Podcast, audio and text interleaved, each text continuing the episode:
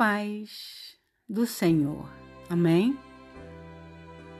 Então Saraí disse a Abraão: Eis que o Senhor me impediu de dar à luz filhos. Tome, pois, a minha serva. Talvez assim eu possa ter filhos por meio dela. E Abraão concordou com o plano de Saraí. Gênesis capítulo 16, versículo 2. Você age de forma precipitada? Deus deu uma promessa a Abraão e sua esposa Saraí de ter filhos.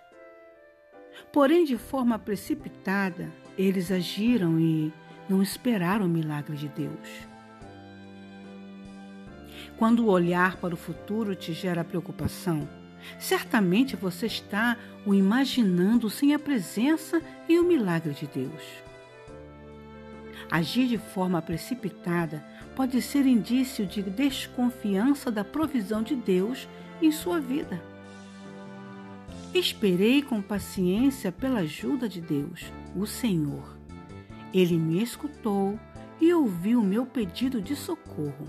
Salmo 40, versículo 1. Não seja precipitado ou precipitada Dê tempo para que o milagre de Deus chegue em sua vida. Pensamento do dia. O que tem sido mais forte? Seu anseio ou sua confiança em Deus? Vamos orar.